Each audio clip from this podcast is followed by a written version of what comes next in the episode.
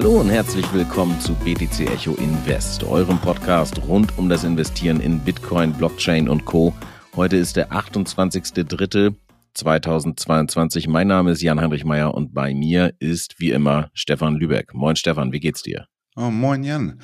Äh, ja, schönes Wetter hier in Berlin, schönes Wochenende gehabt, läuft. Sieht nach einem ganz guten Start in die Woche aus, oder? Also, wir werden in dieser Folge natürlich wie immer einmal einen Blick auf die ja recht positive Entwicklung der Gesamtmarktkapitalisierung und natürlich auch von Bitcoin werfen, sprechen dann über die Top- und Flop-Performer, diesmal mit dabei äh, Silica, Convex, Holo ähm, und äh, dann äh, ja setzen wir uns mit dem vor allem für den Markt oder die preisliche Entwicklung von Krypto und Co. wahrscheinlich relevantesten Thema aus der vergangenen Woche auseinander, nämlich mit der Ansage aus Russland, dass dort ab sofort ähm, ja, Öl gegen Bitcoin verkauft wird. Aber das, wie gesagt, eher zum Ende der Folge. Und jetzt starten wir erstmal mit der Gesamtmarktkapitalisierung. Die ist von 1,8 auf 2,1 hochgerutscht. Stefan, was ist da los gewesen? Äh, ja, die, die, die, Gesamtmarktkapitalisierung ist ja eigentlich immer nur ein Abbild von dem, wie viel alle Coins, die dort inkludiert sind, gestiegen bzw. Ähm, gefallen sind. Bitcoin ähm, auf Wochensicht im Wochenvergleich 13 Prozent hoch. Dementsprechend auch natürlich, weil es eine hohe Dominanz hat, auch die Gesamtmarktkapitalisierung hoch. Und ähm, ja, ihr habt es wahrscheinlich in euren Wallets selber auch gesehen, ihr Zuhörer. Auch viele Altcoins sind in den letzten Tagen hart am Performen, also laufen deutlich gen Norden. Kommen wir auch gleich in der Wochenübersicht darüber. Äh, schauen wir mal genauer drauf. Aber wir ziehen im Grunde genommen ja den Gesamtmarkt jetzt endlich wieder nach oben in Richtung 2,1, wie du es schon meintest. Und damit kommen wir jetzt auch genau wieder in diesen heißen Bereich, nenne ich ihn mal, um 2,1, 2,15 Billionen. Ähm, ja, nehmen wir den, erobern wir den zurück. Ja, ist für mich ähm, auf jeden Fall weiter Potenzial nach oben vorhanden. Und ich würde mich jetzt nicht wundern, wenn wir auch gerade aufgrund der News, die du da gerade kurzfristig schon an, angetriggert hattest, ähm, in den nächsten Wochen auch auf 2,5 Billionen zurückgehen könnten. Also es scheint erstmal das Gröbste durch zu sein unten. Wir gucken nach oben und ähm, das machen wohl die Anleger auch und investieren kräftig. Du hattest in der vergangenen Woche bei Bitcoin von 42.000 gesprochen, dass die jetzt erstmal ein wichtiges Level ist. Da sind wir nun drüber. Ist das jetzt unser neuer Boden? Also ist das äh, vielleicht ein Level, zu dem wir eventuell nochmal zurücklaufen könnten, um dort abzuprallen? Oder meinst du, wir können tatsächlich, wie du gerade gesagt hast, erstmal ja optimistisch nach oben schauen? Ähm, ich, also 42 ist mir jetzt schon fast äh, zu niedrig, wenn wir da nochmal so weit zurückfallen würden. Also ich sehe jetzt aktuell, wir haben jetzt tatsächlich gestern mit dieser Kerze, das war auch interessant zu sehen, gestern Abend hatten sie es auf einmal alle eilig. Zum Wochenschluss irgendwie stieg Bitcoin dann, ich weiß gar nicht, gegen 21, 22 Uhr war das, ähm, gab es einen deutlichen Schub nach oben. Und ja, jetzt stehen wir aktuell bei 47.000, ähm, haben den gleitenden Durchschnitt der letzten 200 Tage ähm, bei 44.800 überschritten und haben jetzt auch endlich, das, das hatte ich glaube ich auch immer mehrfach angesprochen, wir haben immer höhere Tiefs produziert in den letzten Wochen und sukzessive. Ähm, Bitcoin hat sich ja immer weiter erholt und immer weiter nach oben gearbeitet. Jetzt haben wir seit ja gestern Abend im Grunde genommen auch endlich das höhere Hoch. Ähm, wir hatten ja waren ja mehrfach in dem Bereich der ja 45.900 Pi mal Daumen ähm, in den letzten Monaten im Januar und im Februar nach unten wieder abgeprallt. Und jetzt haben wir eigentlich ähm, ja endlich den Durchbruch da gesehen und ähm, für mich zählt jetzt als nächster Bereich der Bereich um 48.000, 48.500 auf der Oberseite. Und unten sehe ich mich jetzt eigentlich gut ab oder sehe ich Bitcoin gut abgesichert im Bereich 44.000. Also wenn wir nochmal einen Retest nach unten, wie du meinst, zum Boden, um, um zu gucken, ob der Boden ja. auch wirklich der Boden ist, sage ich 44.500, 44.700, vielleicht nochmal runter kurzfristig, aber dann will ich eigentlich Bitcoin weiter nach oben laufen sehen. Na, das ist doch auf jeden Fall eine ganz gute, äh, ganz guter Ausblick in den Wochenstart. Das heißt, nicht nur die eventuell positive Überraschung am Wochenende mit Blick auf die Portfolio-App ist ganz gut gelaufen, sondern wir können auch für die Zukunft auf jeden Fall auf eine positive Entwicklung hoffen. Das ist doch, ist doch ein guter Start. Also, lass uns dann weitergehen zu dem, was noch an Performance gelaufen ist, den Top- und Flop-Coins. Und da haben wir wirklich einen, also einen absoluten Top-Performer. Ich glaube, so viel prozentuale Steigerung innerhalb von sieben Tagen haben wir hier im BTC Echo Invest Podcast bis dato noch nicht erlebt. Und da haben wir nämlich äh, Silica, äh, ich hoffe, ich spreche es anständig aus, also äh, Kürzel ist ZIL mit plus 140 Prozent in den vergangenen sieben Tagen. Da gab es eine recht spannende News. Aber bevor wir darauf eingehen, vielleicht einmal so ein bisschen zur Historie vom Projekt oder dem, was es eigentlich irgendwie ist.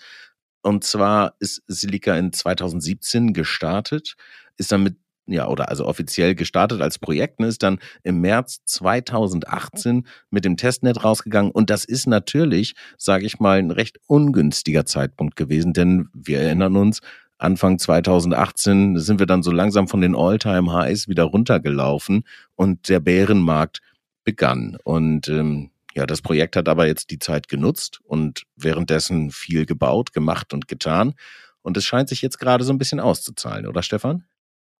Äh, durchaus. Ähm, Silica war, ist auch eine eigene Blockchain, muss man dazu wissen. Also tatsächlich ein Level One Pro Projekt sozusagen und ähm, war eigentlich auch lange unterm Radar. Da ist dann nicht so viel passiert. Ähm, man hat gesehen, ja, ist im Grunde genommen mit dem Markt seitwärts gelaufen, hat sich aber dennoch konsequent seit, seit seiner Entstehung immer komplett äh, unter den Top 100 gehalten. Also sprich, man hat gesehen, da wird entwickelt. Und ähm, ich glaube, jetzt ist eigentlich der eins der interessanten Sachen ist, oder was der finale Blow-off oder der finale, der, der Trigger sozusagen war, weshalb wir jetzt diese 142 Prozent im äh, Wochenvergleich sehen, ist, dass, ja, ähm, ich weiß nicht, ob ihr es euch denken könnt, wir haben ja diesen, den In, den Inbegriff der letzten Monate, auch gerade des letzten Quartals 2021, das mhm. Metaverse. Mhm. Und ja, jetzt ist Silica auch auf den Zug aufgesprungen. Wie gesagt, sie haben eine eigene Blockchain und sie soll auch durchaus schnell sein. Also sprich, sie haben viele Upgrades geplant, dass sie durchaus sagen, ähm, wir sind auch eine High-Speed-Blockchain oder können die werden. Und ähm, wir haben jetzt die großen Pläne, eine Metaverse-Plattform zu werden in Form des Namens Metapolis. Ja, genau. Vorher ist ja eigentlich mehr so die, äh, ja, der Plattformgedanke für dezentrale Anwendungen da gewesen. Das heißt jetzt ein weiterer äh, äh Plattform-Upgrade, sagen wir mal. Aber wie du schon gesagt hast, ne, äh, Silica hat sich die ganze Zeit eigentlich weiterentwickelt. Also in 2020 kam Staking, Yield Farming dazu. Also ja, so ein bisschen DeFi-getriebene Themen. Ich habe so den leichten Eindruck, dass die immer so ein bisschen adaptieren auf das, was da draußen eigentlich gerade gefragt ist. Und ja, möglicherweise zahlt sich das dann jetzt äh, gerade tatsächlich aus. Genau. Okay. Äh, weiter, äh, Convex Finance plus 61 Prozent. Natürlich lange nicht so krass wie, wie Silica, aber immer noch ganz schön ordentlich. Also plus 61 Prozent, definitiv krasser Performer. Convex Finance ist Defi, richtig? Äh, genau. Das spielt halt da eigentlich voll rein, dass wir ähm, sehen, das, was wir die letzten Wochen auch schon gesehen hatten, dass wir erst, was wir mit Rune gesehen hatten, was wir mit Waves gesehen mhm. hatten. Und jetzt werden sukzessive, glaube ich, so nach und nach kommen die ganzen Nachzügler. Die Anleger schauen einfach, was sind ähm, ja sinnige DeFi-Projekte, sag ich mal, oder welche, welche DeFi-Projekte haben aktuell Nachholpotenzial, sag ich mal. Und ähm, da wurde jetzt Convex Finance ähm, ja als ein Coin scheinbar äh, identifiziert, der durchaus Potenzial nach oben hat. Und da haben die Leute dann eindeutig auch dort ihr Geld reingepackt und man sieht, ähm, ja, die Performance war stark, das Handelsvolumen ist durchaus auch eine Ecke angestiegen. Und ähm, ja, insgesamt äh, ist das eigentlich, bestätigt nur das, was wir eigentlich seit Wochen sagen, dass der Defi-Sektor mitunter nach einem schlechten Jahr 2021, 2022 wieder in die Spur führen könnte und ein Stück weit halt auch erwachsener geworden ist. Mhm. Nächstes Thema wäre ähm, Holo, also Hot, ähm, der, der Token. Und da können wir, glaube ich, vielleicht einfach einen kurzen Abriss machen und das so grob unter dem äh, festhalten, was wir auch bei Waves ähm, in der, ich weiß gar nicht, vor zwei Wochen, äh, glaube ich, gesagt hatten. Also auch wenn die Projekte inhaltlich mit, nicht miteinander zu vergleichen sind und Holo eben auch eher im Debt-Bereich unterwegs ist, kann man aber auch da sagen, da ist einfach viel Entwicklung und da ist ein, ein Plan da. Ne? Also da wurde jetzt gerade in der vergangenen Woche die Roadmap veröffentlicht und die schien einfach von den Investoren positiv angenommen worden zu sein.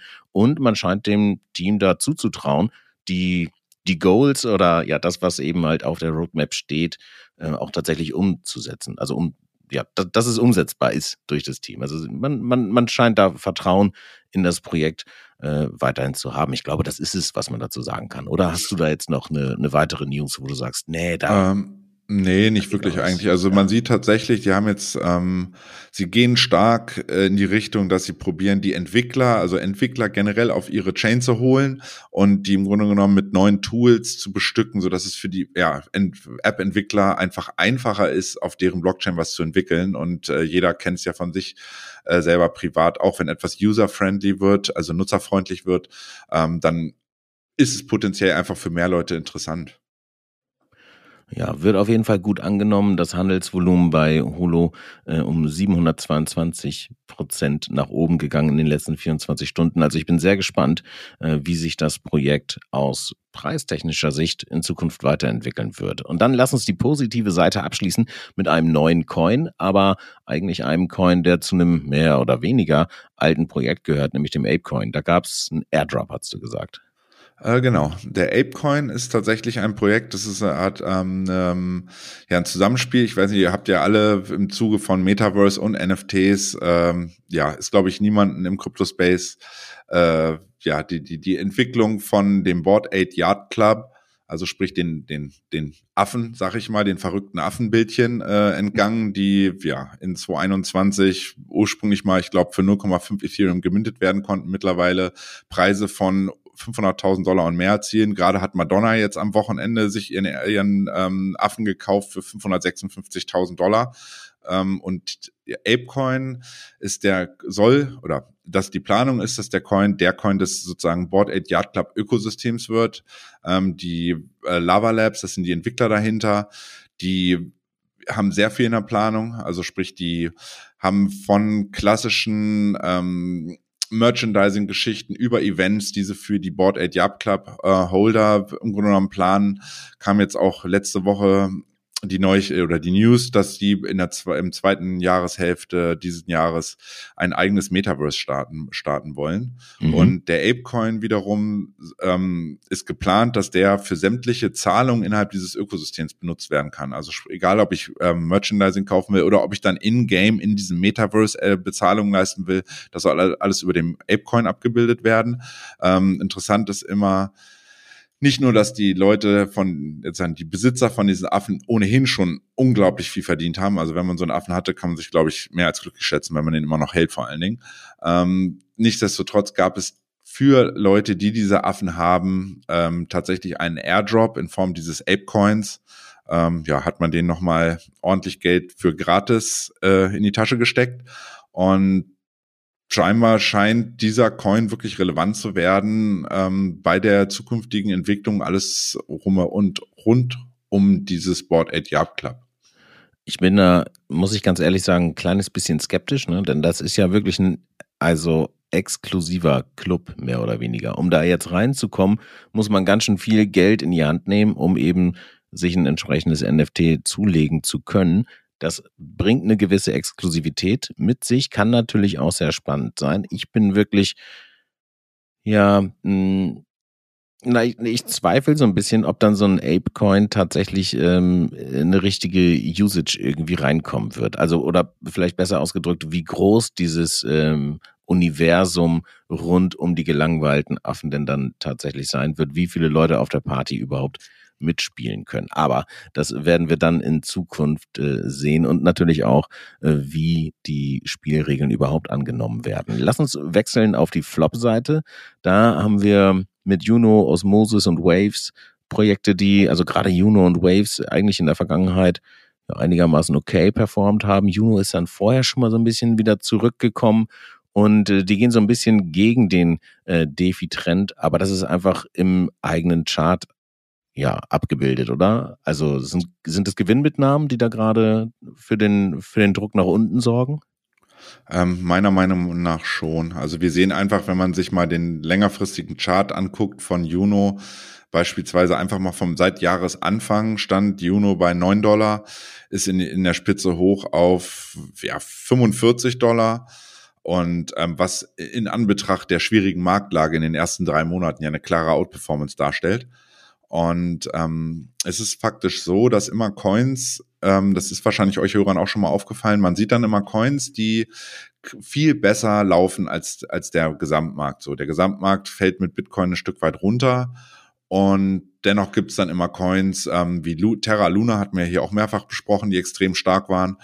Ähm, dann gibt es halt immer Coins, die sich gegen diesen Trend irgendwie ähm, durchsetzen können und dann ein Stück weit gekauft werden und weiter hochlaufen. Aber in dem Moment, wo das wieder dreht und der Gesamtmarkt in Form von Bitcoin und vielen anderen Altcoins, die dann sozusagen Nachzügler sind, ähm, das Interesse wieder auf die fällt, ähm, sagen Anleger, die dann in den letzten Wochen Juno, Osmosis und Waves äh, gehalten haben und dort mitunter auch eine gute Performance hatten, sagen, ähm, was du hast, hast du. Ich nehme mal Gewinne mit und ähm, pack das Geld, meine Gewinne und das äh, meine Investment jetzt ein Stück weit wieder in Coins, die ja von denen ich generell überzeugt bin, die aber in den letzten Monaten einfach krasse Underperformer waren.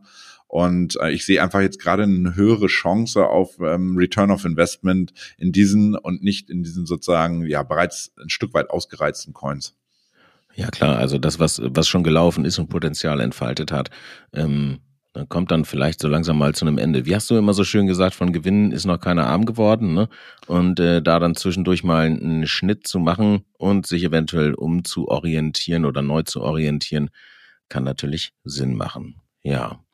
Okay, ähm, eine Neuorientierung in gewisser Weise haben wir jetzt auch gesehen in Russland. Und ich weiß, das Thema ist ein bisschen schwierig in der aktuellen Situation und eigentlich fasse ich es auch sehr ungerne eben vor diesem Markthintergrund an. Aber in dieser Woche kommen wir definitiv nicht drum herum. Denn äh, seitens Russland wurde angekündigt, dass in Zukunft ähm, Öl mit Bitcoin bezahlt werden kann. Und das ist natürlich ein relativ heftiger ähm, Impact und auch ähm, ja weltwirtschaftlich einfach eine Ansage. Das gab es so bisher noch nicht. Also Russland ist einfach der größte Gasexporteur der Welt. In Sachen Öl sind sie kurz hinter Saudi-Arabien ähm, Nummer zwei und nur mal, dass man so ein, so ein grobes Gefühl hat, ähm, was das in Zahlen bedeutet. Also in Q4 21 hatte Russland einen Quartalsumsatz von ungefähr 50 Milliarden mit Gas und Öl. Jetzt in Q1 ist er natürlich ein bisschen gesunken, was ganz sicher auch mit den Sanktionen zusammenhängt, die gegen Russland verhängt wurden.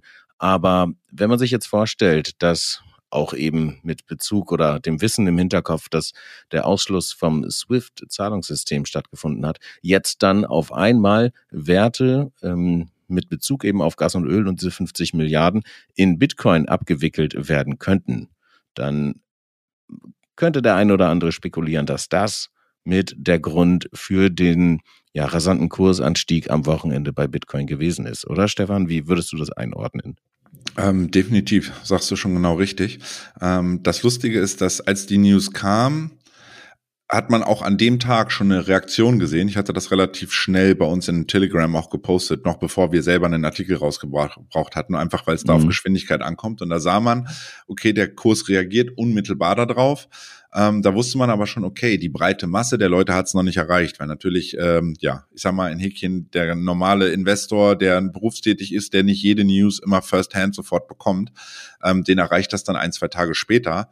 Und ja, im Grunde genommen, dann ist die Bullenherde, hat die Bullenherde angefangen zu laufen in eine Richtung und die war gen Norden, weil sie einfach gesehen haben, auch verstanden haben, äh, wir haben zum einen einen, ja, einen, einen ja, eine Nutzung von Bitcoin im Massenmarkt im Grunde genommen und dann nicht in irgendeinem Markt, sondern wir reden in einem Markt von Öl- und Gasgeschäft und Commodities allgemein, äh, wo es ja um Milliarden Umsätze geht und äh, Milliarden Transfervolumen.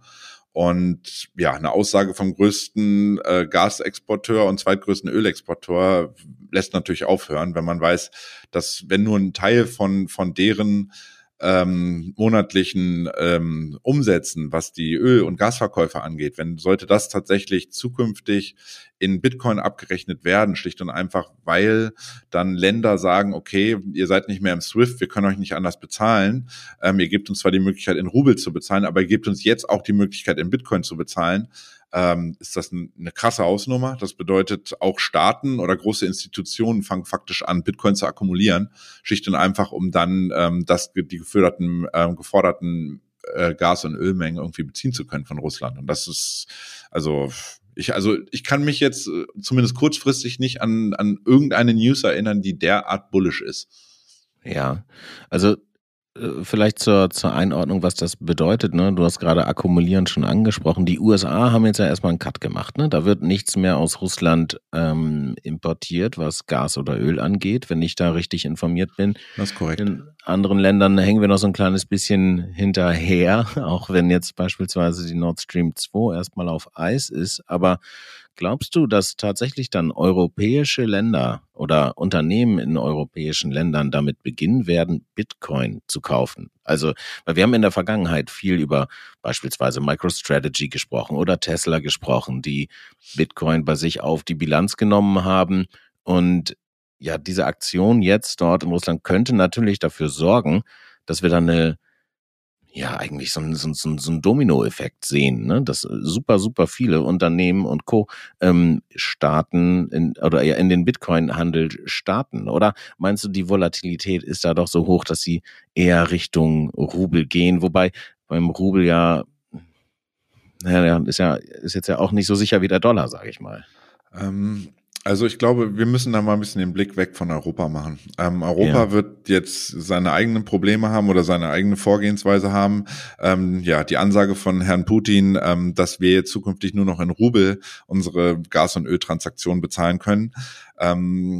Ist dahingehend einfach mal in Häkchen Quatsch, weil das würde dann bedeuten, auf Deutsch gesagt, dass wir unsere eigenen Sanktionen, die wir auferlegt haben, die wir ähm, mhm. ja, Russland faktisch reingedrückt haben, die würden wir dann selber missachten und verletzen, indem wir einfach sagen, okay, wir bezahlen euch dafür in Rubel.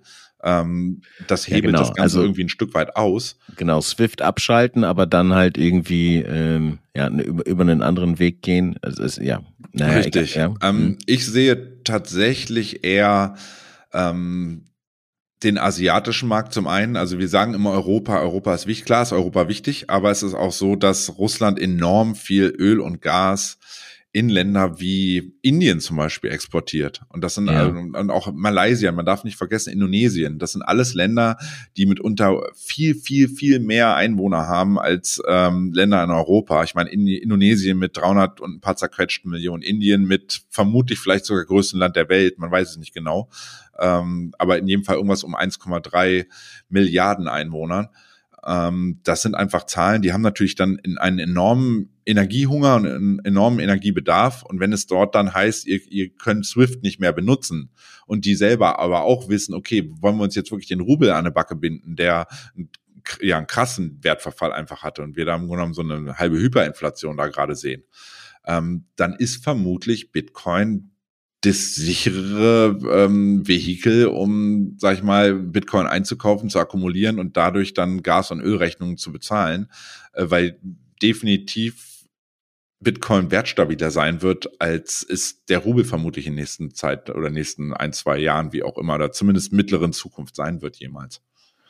Das ist schon krass, ne? Und eigentlich ist das so ein bisschen, also diese Adaption, die da jetzt kommt oder das generelle Interesse an an Bitcoin ist ja eigentlich so das, was man sich als Krypto-Community-Mensch äh, gewünscht hat, ne? Also über, über Jahre. Jetzt passiert das allerdings in einem Kontext, wo man sagen könnte, also ich stelle mir mal so eine Bildschlagzeile vor, Schurkenstaat, Russland akzeptiert Bitcoin. Doch die böse äh, Darknet-Währung irgendwie. Also das, das schiebt es für mich natürlich wieder in so eine Ecke. Aber ja, klar, die Vorteile, die Bitcoin gegenüber zentralisierten Systemen bietet, was Werttransfer angeht, also die Zensurresistenz irgendwie angeht, die kommen da jetzt natürlich zu tragen. Ne? Ich habe allerdings auch jetzt schon drüber nachgedacht, wie sehr, ja, wie sehr mir das eigentlich gefällt oder nicht gefällt. Ne? Denn ja, ist eine schwierige Situation irgendwie. Kann man aus Technologie immer alles machen, ne? egal wen du es in die Hand drückst. Also es kann positiv und für Gutes genutzt werden, um, ich sage jetzt mal, äh, keine Ahnung, die, die Pressefreiheit meinetwegen zu gewährleisten, indem Journalisten in irgendwelchen ähm, repressiven Regimen weiter bezahlt oder unterstützt werden können. Es hat geholfen, Wikileaks äh, weiter zu, zu finanzieren, einfach durch Spenden, weil den andere Kanäle abgedreht wurden und ja, gleichzeitig äh, haben wir jetzt aber diese Situation. Also für Bitcoin mit Sicherheit alles positiv. Ähm, ja, vor dem moralischen Kompass ist das dann wieder irgendwie eine andere Frage. Aber das ist halt Technologie. Ja? Wollte ich gerade sagen, Technologie kann immer von, von, von allen Parteien oder von allen Playern, die Zugriff darauf haben, genutzt werden. Äh, ob man jetzt da im Grunde genommen die, die Moralkarte spielen sollte, ähm, es, es, gibt vielleicht mitunter, oder es hätte einen schöneren Anlass oder man hätte sich einen schöneren Anlass gewünscht für die, ja, die. Massenadaption. Mhm. Nun ist es faktisch der Bereich und ähm, ja, Rohstoffbereich ist richtig, äh, ist riesig. Roh Rohstoffabwicklung ähm, sind enorme Transaktionsvolumina. Und das ist eindeutig, ja, auch mittellangfristig, wenn man darüber nachdenkt, ist das schon eine krasse Entwicklung. Also de definitiv positiv für Bitcoin. Ob das jetzt für jeden kleinen Altcoin und für den Kryptomarkt ins, in, insgesamt wird man dann wiederum sehen. Aber Bitcoin mhm. als Hauptkrypto äh, oder als Leitwährung im, im, im Kryptobereich ähm, wird da definitiv viele, viele Vorteile in Zukunft von haben. Mhm. Okay. Stefan, ich würde sagen, damit haben wir das Thema, glaube ich, ganz gut und umfassend abgearbeitet. Also ich habe nichts, was ich noch ergänzen kann, außer äh, vielleicht zu sagen, dass ich ganz froh bin, dass ich ähm, ja meine meine Wallet noch habe und äh, da auch immer noch was drauf liegt. Und ich glaube, dass es eben auch für die Zukunft so sein wird. Du hast es ja gerade schon umrissen. Ähm, ja, dass es nicht verkehrt ist, auch bei allen anderen Coins, die hoch und runter gehen, immer noch ein bisschen Bitcoin ähm, als mehr oder weniger Reserveinvest vielleicht äh, zu haben. Aber da verfolgt natürlich jeder so seine eigene Strategie und daher hier auch nochmal der Hinweis, wir machen hier natürlich keine Investmentberatung, sondern sprechen über die Entwicklung da draußen am Markt. Stefan, hast du noch irgendwie was äh, auf dem Zettel für heute? Ähm, nee, nicht wirklich. Man kann vielleicht noch eine Sache, das hatten wir tatsächlich, ähm, das hatte ich heute vorhin vergessen, dass wir das noch eventuell nur an, ganz kurz am Rande, weil wir so viel über Terra Luna gesprochen hatten.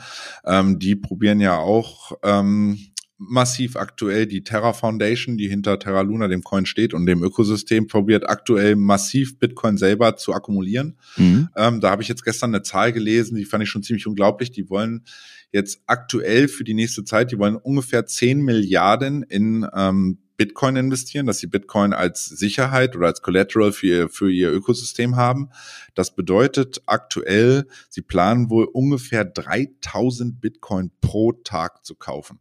Wow. Weil diese 10 Milliarden sind nicht auf in den nächsten fünf Jahren, sondern das soll tatsächlich ja. in den nächsten Monaten passieren. Und wenn ich jetzt sehe, äh, wenn ich brauche nur einmal ins, ins äh, Orderbuch von Binance reinzugucken und dann sehe ich, wie viel Bitcoin da aktuell auf der Buy und der, äh, der Sell und der Buy-Seite liegen, und wenn ich dann sehe 3000 Bitcoin pro Tag, das ist eine enorme Zahl tatsächlich. Also jeden Tag 3000, die die vom Markt runterziehen und in ihr eigenes System in, integrieren. Das zeigt ja genau das, was du eigentlich auch sagst, immer mehr institutionelle. Da, da, da füge ich dann jetzt Terra Luna Foundation einfach mal dazu, ja. ähm, dass die akkumulieren Bitcoin, was auch immer der Grund dafür ist, ob es als Sicherheit ist, ob es als Inflationshedge ist. Wir haben einfach so viele Faktoren, wo Bitcoin gerade genutzt wird. Und ähm, das als Ganzes einfach bedeutet für mich, dass ein enormer, eine enorme Nachfrage da ist und das muss sich, Angebot und Nachfrage funktioniert auch hier im Crypto-Space und das kann sich, egal ob man probiert über Futures die Preise zu drücken und die kurzfristigen Händler und was wir nicht alles haben, Open Interest mit hochgehebelten Geschichten, ähm, das wird sich über Zeit, kann es sich nur positiv auf den Preis auswirken. Also, das sind definitiv gute Nachrichten zum Wochenstart. Wenn ihr, liebe Leute da draußen, auch weiterhin, also außerhalb unserer Podcast-Folge informiert werden wollt über gute, aber auch natürlich schlechte Nachrichten, dann kann ich euch nur empfehlen, euch die BTC Echo App aus Handy zu ziehen. Da gibt's auch den BTC Echo Invest und selbstverständlich auch den BTC Echo Recap Podcast.